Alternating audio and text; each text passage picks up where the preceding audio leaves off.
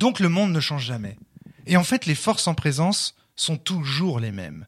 Les conservateurs, ils existeront de toute éternité. Moi, je pense, en fait, une fois que tu te dis ça, bah, tu cesses d'analyser les choses en perdre ou gagner.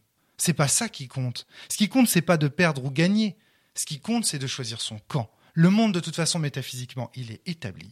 D'un côté, il y a les conservateurs, les puissances d'argent qui veulent conserver le pouvoir qu'ils ont pour le moment. Pour le moment, en tout cas, le monde est comme il est. Et de l'autre côté, les progressistes, les esprits critiques qui essayent de euh, penser la critique comme on le fait à la cellule sur le jeu de rôle. Mais dans le jeu de rôle, en fait, as les mêmes, on retrouve les mêmes, les mêmes forces, les mêmes champs en présence. Il y a une espèce de métaphysique de la pensée critique contre le conservatisme. Peu importe le résultat. Seul compte l'aventure. Seul compte euh, le fait de choisir son camp. De ce, de ce, il y a un côté zen, tu vois. Quand t'as compris qu'en fait, de toute façon, il n'y a pas de victoire, il n'y a pas de défaite, bah finalement, euh, la seule chose qu'il y a à faire, c'est quoi? Bah c'est d'ouvrir sa gueule.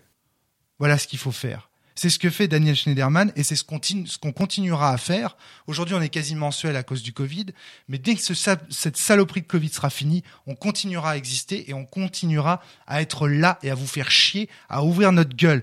Jamais les saints ne se sont tus, dit euh, Marc Bloch en citant Pascal, une véritable éloge à la mort de la censure et la mort de l'autocensure aussi. Ne vous taisez plus. Quand vous entendez un raciste dans la rue, dites-lui vous êtes raciste. Ne vous taisez plus. Parlez. C'est un appel à parler, à communiquer. C'est une éloge de la non-censure. Un appel à parler, à analyser, à s'exprimer, à critiquer. Et le plus sévèrement, à se critiquer soi-même.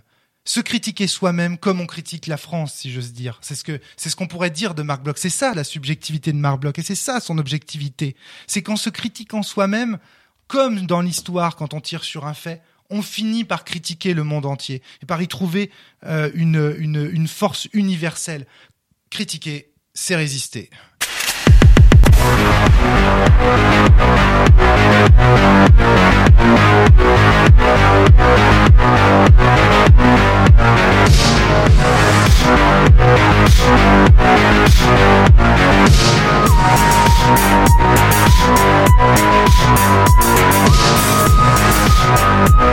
Thank